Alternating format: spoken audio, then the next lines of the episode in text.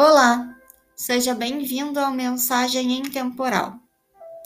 A leitura de hoje é do livro Minutos de Sabedoria, página 103.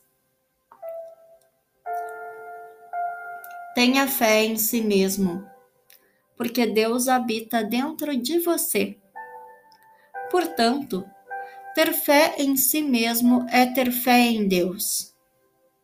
Tenha confiança em suas capacidades e caminhe sem temer os obstáculos.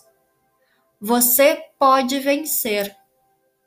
Você vai vencer.